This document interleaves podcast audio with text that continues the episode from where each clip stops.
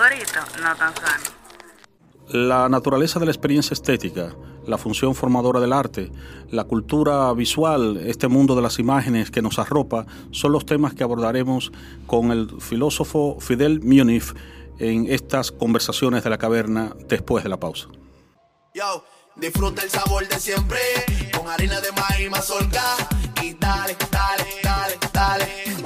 La vuelta al plato, cocina arepa, también empanada. Juega con tus hijos, ríe con tus panas, disfruta en familia, una cocinada. Tu mesa la silla nunca tan contada. Disfruta el sabor de siempre, con harina de maíz mazorca y dale, dale, dale, dale. La vuelta al plato, siempre felices, siempre contento. Dale la vuelta a todo momento. Cocina algo rico, algún invento. Este es tu día, yo lo que siento. Tu harina de maíz mazorca de siempre, ahora con nueva imagen. Para cosechar lanzadores hay que sembrar disciplina. Para cosechar jonroneros hay que sembrar honestidad. Para cosechar grandes ligas hay que sembrar valores. Porque los grandes ligas no crecen en el monte, se cultivan. Así como el mejor arroz. Arroz La Garza. Patrocinadores de nuestros próximos grandes ligas. Agua Evian.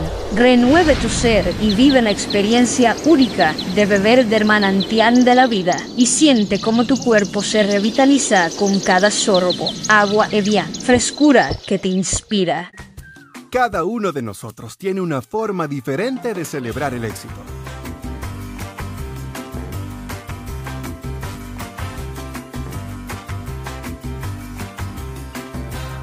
Aprendamos a celebrar los pequeños logros. Porque quien celebra la vida todos los días ya alcanzó el éxito que tanto estaba buscando. Don Pedro celebra todos los días. Aquí, allí, pa' nuestra gente, con tu subagente, popular presente, puesto pa' servir, puesto pa' la gente, con tu subagente, popular presente. Paga la tarjeta en el local de la vecina, recarga tu saldo en el colmado de allá arriba, el préstamo que tengo lo pago aquí en la esquina, ese dinerito en la tienda se retira, pa' retirar FT, pa' recargar tu cel, pa' que puedas recibir tu remesa también. Aquí, allí, Subagente Popular, puesto para nuestra gente. popular presente. Comparte, recuerda darnos tu like y activar la campanita para notificaciones. Bao Media Group presenta Conversaciones de la Caverna, conducido por Leonardo Díaz. Hola Fidel, bienvenidos a Conversaciones de la Caverna. Eh, tú te has dedicado a la filosofía, bueno, tienes un doctorado en filosofía y dentro de la filosofía te dedicaste o te has dedicado fundamentalmente a la estética, ¿no? Eh, al problema de la experiencia estética, ¿no? Entonces, bueno, me gustaría que comenzáramos hablando sobre la cuestión de la experiencia estética, ¿no? Eh, digamos, el significado de la experiencia estética. Buenas tardes, Leonardo. Buenas tardes al público. Gracias, lo primero, por invitarme a tu programa, a tu programa de nuevo, ¿no? De joven, todavía. Ajá. Eh, trimesino, no sé cómo llamarle. este, no, le deseo mucho éxito. Gracias. Y sobre todo con esta, este formato de podcast. Y, eso, y pensando en llegar a un público cada vez más amplio, un público joven y no tan joven, eh, preocupado por, por el mundo, el mundo que nos, que nos rodea. Eh, Sí, bueno, mi, compartimos ambos el, el amor por la filosofía ¿no? y los estudios de filosofía. Yo me decanté eh, en- dentro de la filosofía por la estética, estética filosófica, la teoría del arte, y es lo que he ejercido, bueno, desde la práctica docente y también desde la escritura. Eh, escribiendo en la prensa, escribiendo en revistas y a veces publicando algún que otro libro. Eh, como mi penúltimo libro del año 2017, que fue publicado por el Banco Central de la República Dominicana, titulado Pensar la imagen, pensar la mirada, es un conjunto de ensayos estéticos filosóficos en los Sí. que trato de abordar el problema del arte, de la crítica y de la mirada en nuestro tiempo. Es decir, centrado no solo en el acto en el juicio del crítico, del estudioso, del historiador del arte, del teórico, del esteta, sino del público que ve, que visiona o que escucha la obra de arte, es decir, la mirada del espectador, la mirada del público. Y también enfocado en la experiencia estética, que es una, una de las experiencias eh, de las mm, de las experiencias humanas, digamos, de las, no sé cuántas habrá exactamente, pero mm, de las experiencias ligadas a lo sensorial, a la apropiación del mundo, desde el punto de vista mm, eh, de sus formas, que es la, experiencia estética que está en todo. Hay, hay algunos teóricos que intentan negar que existe una experiencia estética. Yo creo que es un, es un desatino. Creo que la experiencia estética está ahí, está ahí en unos más que en otros, está en todos. Eso te va, estaba pensando que la, experiencia estética uno diría que impregna toda la vida. Sí, sí, exacto. Eh, impregna toda la vida. Pero también hay que aclarar que la experiencia estética es muy vasta y, abarca todo el campo de lo sensorial o la sensorialidad, sensorialidad, la percepción sensorial, y que no se limita a la experiencia artística. hay una experiencia estética que tiene que ver con la contemplación de esas obras que llamamos hoy todavía obras de arte. Algunos llaman textos artísticos, algunos reducen a un puro concepto, a una formulación conceptual, pero que eh, de algún modo gravitan sobre nosotros. Esa es una experiencia pero la experiencia estética es mucho más amplia, ¿no? Sí. Y bueno, junto con la experiencia política, la experiencia religiosa, la experiencia sexual, la experiencia humana en general, la experiencia social también, está eh, la experiencia estética como uno de los componentes de la vida, de la, de la, de la vida como, como, un todo, ¿verdad? Y es importante que lo, que lo cultivemos, que cultivemos esa, esa experiencia porque nos humaniza. Eh, eh, vamos hoy a circunscribirnos básicamente a lo que sería la experiencia del arte, ¿no? Sí. El arte, bueno, desde el pensamiento filosófico se ha pensado, ¿no? Digamos que es uno de los temas, digamos que digamos, los filósofos siempre le dedican por lo menos una, un, rinconcito de su pensamiento, ¿no? Abordarlo, porque evidentemente es una de las, de las experiencias fundamentales de la, de la condición humana. Sí, fueron los primeros que, que, los filósofos ya en la antigüedad, incluso presocrática, desde de, Pitágoras, ¿no? Sí. Podemos ver en la, que los filósofos fueron los primeros que se ocuparon de las cuestiones estéticas, como la armonía, por ejemplo. Sí. Aunque no hablaran propiamente como, de estética como hablamos hoy, ¿no? Sí pero sí se sentía que había una experiencia sensorial, que había una forma de apropiarse del mundo, que había un disfrute, un goce de lo que llamamos belleza, del arte, también de la naturaleza, y, así nace, ¿no? Esa, sí. De manera que la estética desde el origen, bueno, fue una rama de la filosofía, ¿no? Así es. Durante veintitantos siglos, ¿no? Así es. Pero hay, un, hay un elemento que yo quiero eh, tratar contigo sobre esto. Eh, digamos que es una constante en la historia del pensamiento occidental subrayar el carácter, digamos, eh, de divertimento del arte o de disfrute del arte, pero muchas veces negarle su condición de conocimiento, ¿no? Como pensar que cuando hablamos de conocimiento eh, básicamente tenemos que circunscribirlo a las formas racionales del saber. y eso es una forma reduccionista También de ver el conocimiento. Porque tú estás viendo el conocimiento somos en términos racionales o en términos lógicos. El conocimiento racional y el conocimiento filosófico ciertamente es un intento de, digamos, de explicación abstracta eh, eh, universal del mundo, si lo quieres, ¿no? Sí.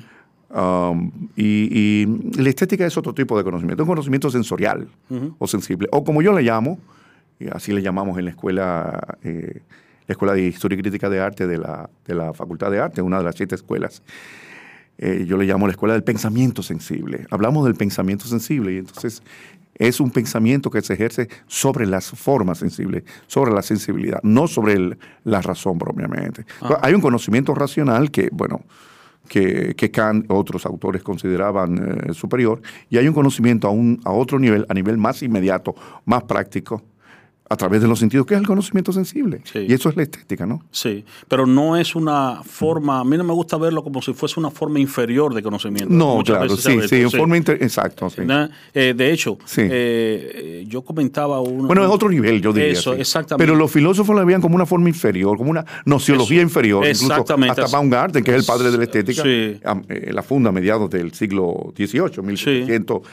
35 publica su primer libro, Reflexiones filosóficas acerca de la poesía, luego el libro de estética que lleva su nombre, el primer libro que lleva el nombre de estética como tal y en su portada además. Baumgarten, aunque algunos dicen que Aristóteles, tienen a Aristóteles como el fundador de la estética, no, Aristóteles funda la, teoría del arte en, Occidente, ¿no?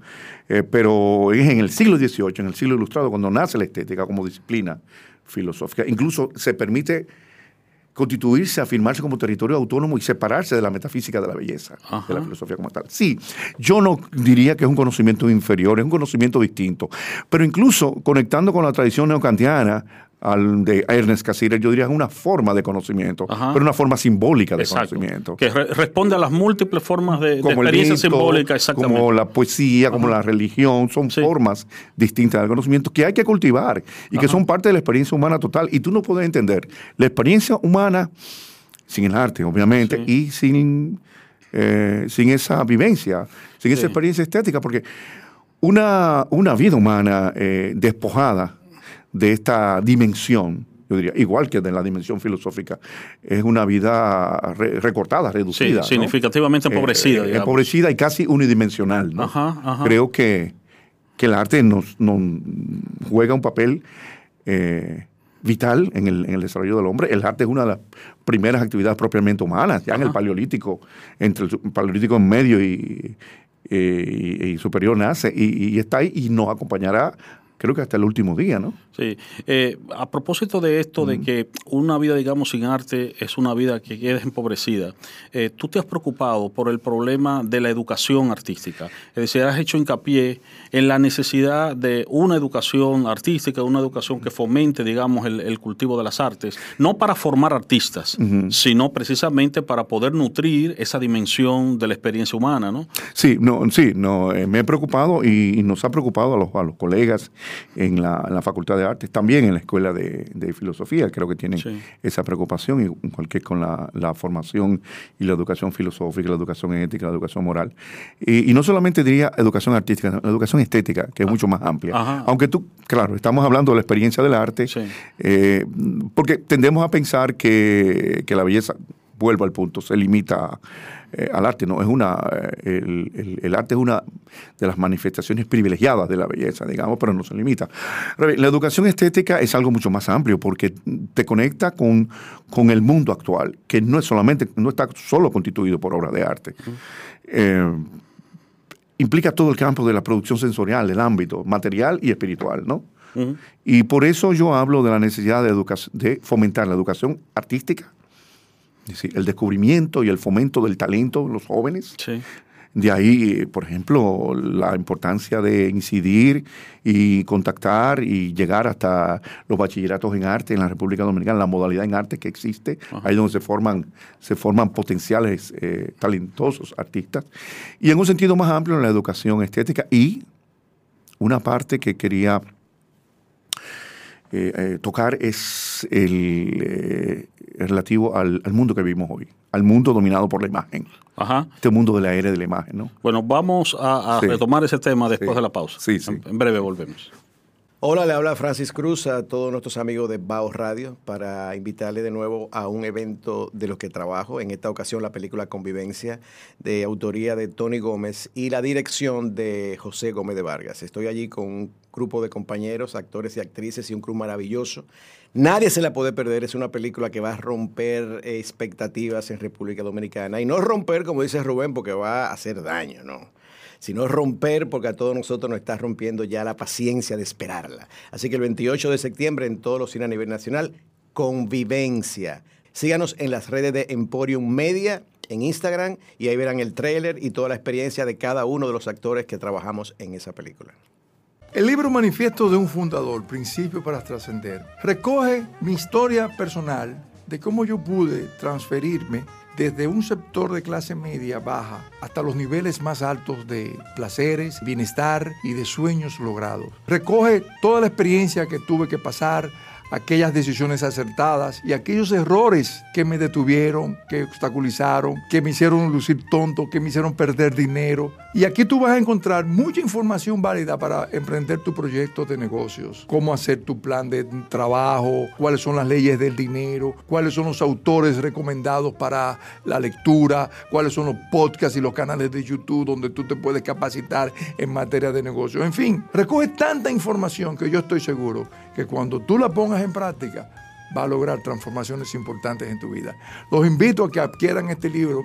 En Amazon lo pueden encontrar en formato Kindle y en formato eh, físico, también en Kierox y próximamente en Librería Cuesta. Gracias. Hola, hola, hola, hola, soy Xiomara Fortuna. Quiero decirles que sigan escuchando Bao Radio. ¿Eso es un corito? No tan sano. Bao Radio. Hoy hace falta un nuevo tipo de proceso de enseñanza-aprendizaje en la lectura e interpretación de las imágenes. No se trata solo de enseñar y transmitir un contenido o saber por medio de imágenes, como hacía la escolástica medieval, sino sobre todo de enseñar a leer las imágenes mismas. Estas palabras las escribe Fidel Munit en su libro Pensar la imagen, pensar la mirada. Fidel, precisamente eh, tú resaltas acá el hecho de que vivimos en una cultura de, la de las imágenes, ¿no? Que nos forman, nos deforman, nos transforman, dices tú, ¿no? En, la, era de la imagen, ¿no? Exactamente, correcto. Y entonces hay un aspecto muy mm, significativo que, del cual hablas aquí, que es el hecho de enseñarnos a leer las imágenes, ¿no? Es ciertamente, sí, eh, digamos que una de las quejas constantes que tenemos los profesores hoy es el, el hecho de la dificultad que tienen muchas veces los estudiantes para interpretar. Es decir, a veces yo hablo de una crisis de la interpretación. Y no es solamente de la interpretación de los libros, es de cualquier texto. Sí, puede ser de un videoclip, de un, de, un cómic, de cualquier texto que requiera algún tipo de descodificación. Hay un problema con eso. Entonces, a mí realmente me llama mucho la atención este aspecto porque creo que es, digamos, uno de los, de los tópicos más discutibles e interesantes ¿no? de, de tu texto, ¿no? El, sí, en el libro, este, esto mm, es lo que leíste, forma parte de un ensayo que yo publiqué hace unos años en la prensa y lo recogí en un libro, en este libro del año 2017, Pensar la imagen, Pensar la mirada, y se titula el ensayo El reino de la imagen, Pensar las culturas visuales. Entonces vivimos en el reino de la imagen. Alguien dirá, bueno, pero siempre hemos vivido en era de la imagen. No, no, no siempre ha sido así. Hemos vivido en la era del texto también. Ajá la, galaxia Gutenberg. La galaxia Gutenberg. Ahora, ahora vivimos en un tiempo en que la imagen parece reemplazar a la palabra y al texto. Eh, y, las culturas del texto y las culturas escritas, las culturas del libro parecen estar en crisis. Yo no creo que desaparezcan, creo que van a terminar conviviendo, pero la gente hoy aprende del mundo a través de las imágenes, por la mediación de las imágenes. Fíjate cómo los jóvenes hoy aprenden y de algún modo eh, perciben y aprehenden el mundo, captan el mundo a través de unas mediaciones que se llaman redes sociales o de una computadora. ¿no? Antes, eh, digamos, en nuestro tiempo era el, medio de conocimiento era el libro y la experiencia directa de la vida. ¿no? Era una forma distinta. Ahora ellos aprenden de otro modo, pero en ese bombardeo de imágenes, esa sobresaturación de imágenes, esa cultura de las imágenes visuales que es invasiva, vivimos. ¿Cómo? Eh, cómo interpretar una imagen o cómo interpretar el universo de imágenes en que vivimos hoy. Sí. Porque es realmente una invasión eh, y un bombardeo en lo público y en lo privado. Entonces, la educación eh, a todos los niveles, quiero decir, tanto primaria como secundaria como universitaria, tiene que contemplar esto. El nuevo currículum, que ahora con todo esto de la transformación, la reforma curricular, se habla del modelo basado, el enfoque basado en competencias, debe tomar en cuenta, en mi opinión, una, este aspecto de la necesaria lectura, interpretación y crítica de las imágenes, de las imágenes visuales, porque vivimos en este mundo de las culturas visuales. Es así como se forman las generaciones de hoy. Entonces, aprender esto, y no sé, yo pienso que debería haber una materia que no se llame estética, porque la estética es más, tiene un ingrediente filosófico, podría interpretarse.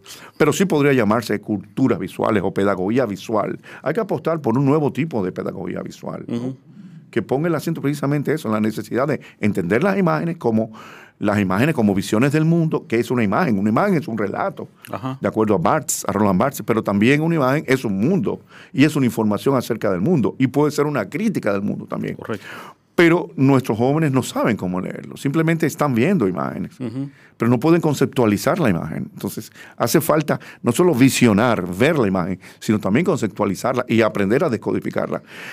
Eh, tenemos unos códigos que no entendemos, ¿no? y, una imagen puede ser incluso ambigua. Una imagen puede tener más de un sentido. Correcto. Igual que un texto. Correcto. Entendemos, bueno, la obra abierta de Humberto Eco se aplica aquí también a la imagen, obviamente. Y, es todo un mundo eh, en el que estamos enfrentados. Yo eh, precisamente planteaba en el libro eso, lo que debe pasar en la educación universitaria. Hay que aprender a, enseñarle al joven y lo digo al final, este, el, eh, la enseñanza de las artes, y, cito aquí, ¿no? La enseñanza, por eso la enseñanza de las artes y las culturas visuales debe formar parte integral de la educación superior.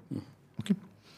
Debe aparecer incluso en los planes de estudios de todas las facultades, de todas las facultades, Leonardo, no solamente la Facultad de Humanidades, no solamente la Facultad de Artes o de Ciencias, y no solo las de Artes y Humanidades. No basta porque no basta con enseñarle al estudiante universitario de hoy cómo leer el libro, el periódico, la revista, el folleto, la página web. Es preciso también, digo, que aprenda a leer, y cuando digo leer lo pongo entre comillas, las imágenes de su entorno más inmediato, de su mundo. Este sería el punto de arranque para poder leer en el gran libro del mundo, como diría Descartes. Correcto, sí. Entonces, sí, porque en el fondo eh, de lo que se trata es precisamente de un mundo que hoy está permeado fundamentalmente por las imágenes.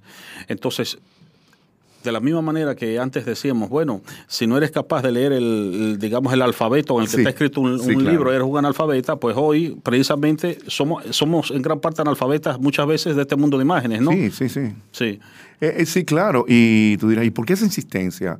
Mira, nosotros hicimos con el profesor Dalí Pérez, Sí. conocemos, teníamos un programa de televisión en un canal eh, del cable llamado Página Abierta por- con Sí, el arte y la cultura.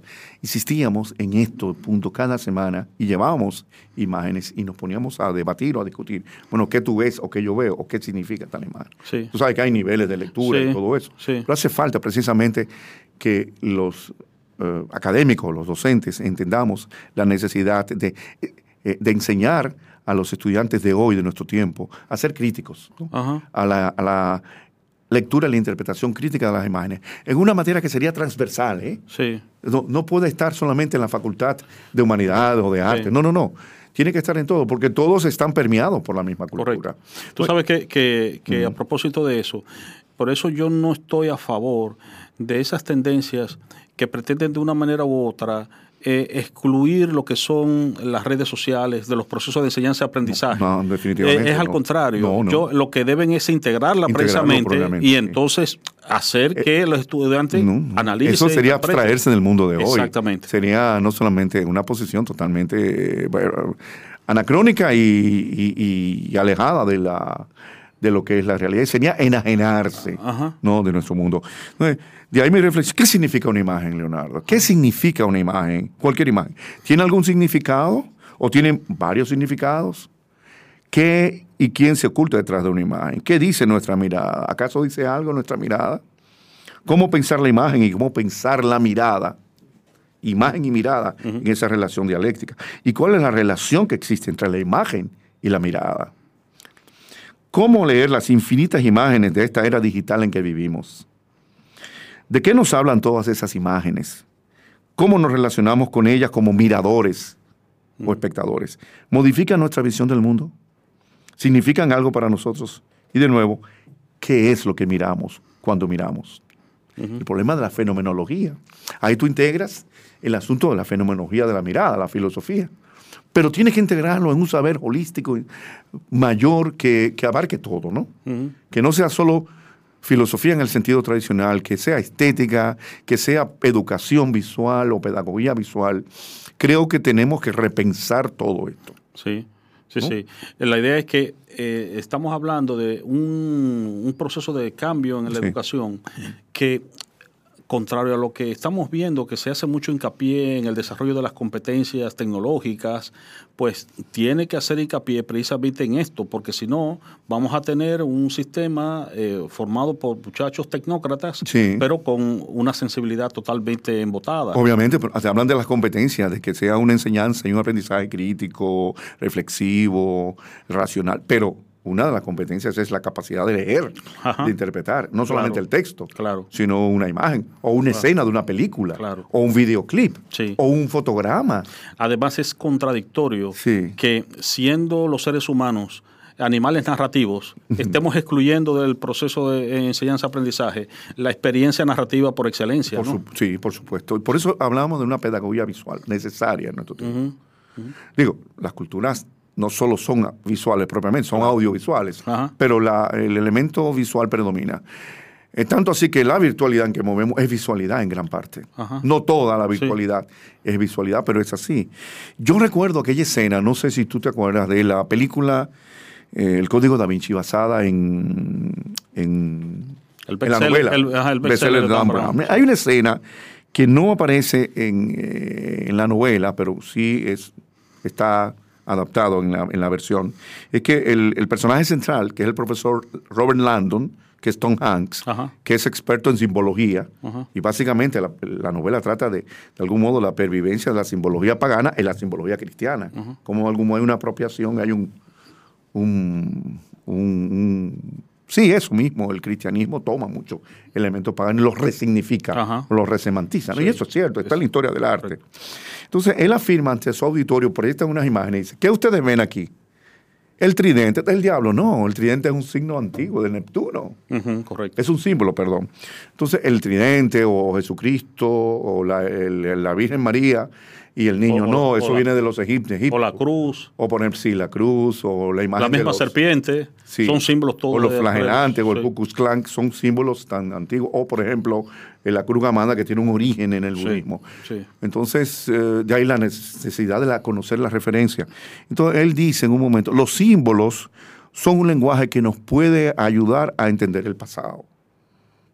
Y dice, y entender nuestro pasado determina nuestra habilidad para entender el presente. Correcto. Sí, por- Pero a través de imágenes.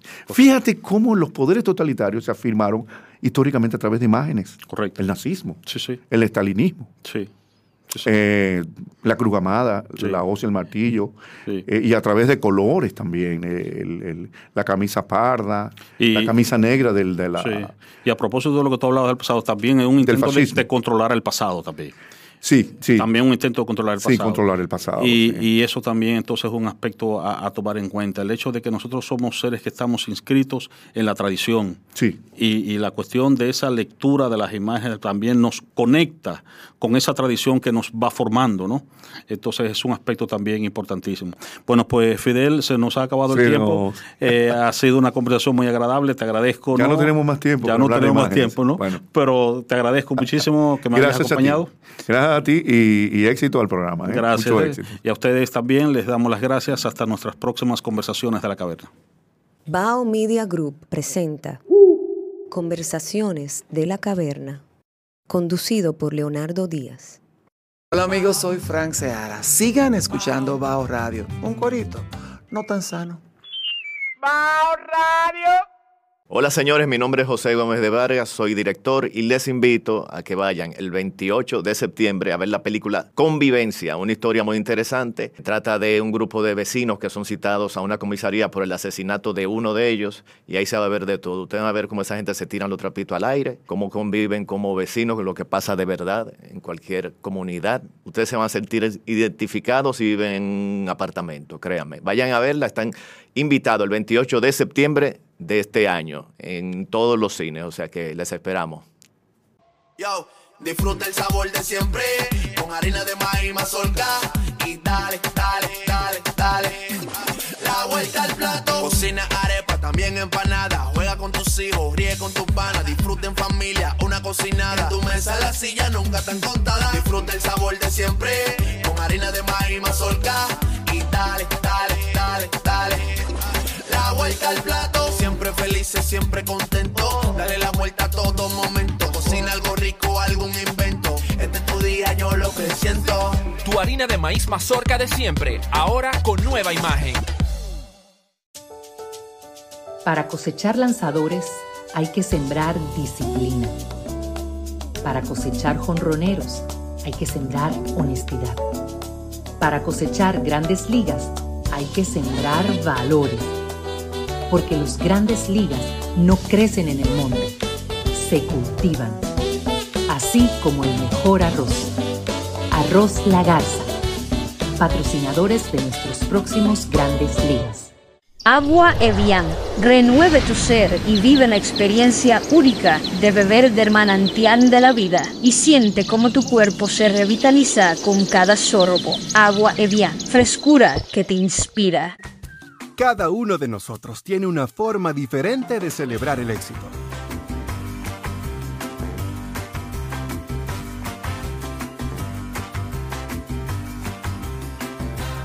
Aprendamos a celebrar los pequeños logros. Porque quien celebra la vida todos los días ya alcanzó el éxito que tanto estaba buscando. Don Pedro celebra todos los días. Aquí, allí, pa' nuestra gente, con tu subagente, popular presente, puesto pa' servir, puesto pa' la gente, con tu subagente, popular presente. Paga la tarjeta en el local de la vecina, recarga tu saldo en el colmado de allá arriba, el préstamo que tengo lo pago aquí en la esquina, ese dinerito en la tienda se retira, pa' retirar FT, pa' recargar tu cel, pa' que puedas recibir tu remesa también. Aquí, allí, Subagente Popular, puesto para nuestra gente. popular presente.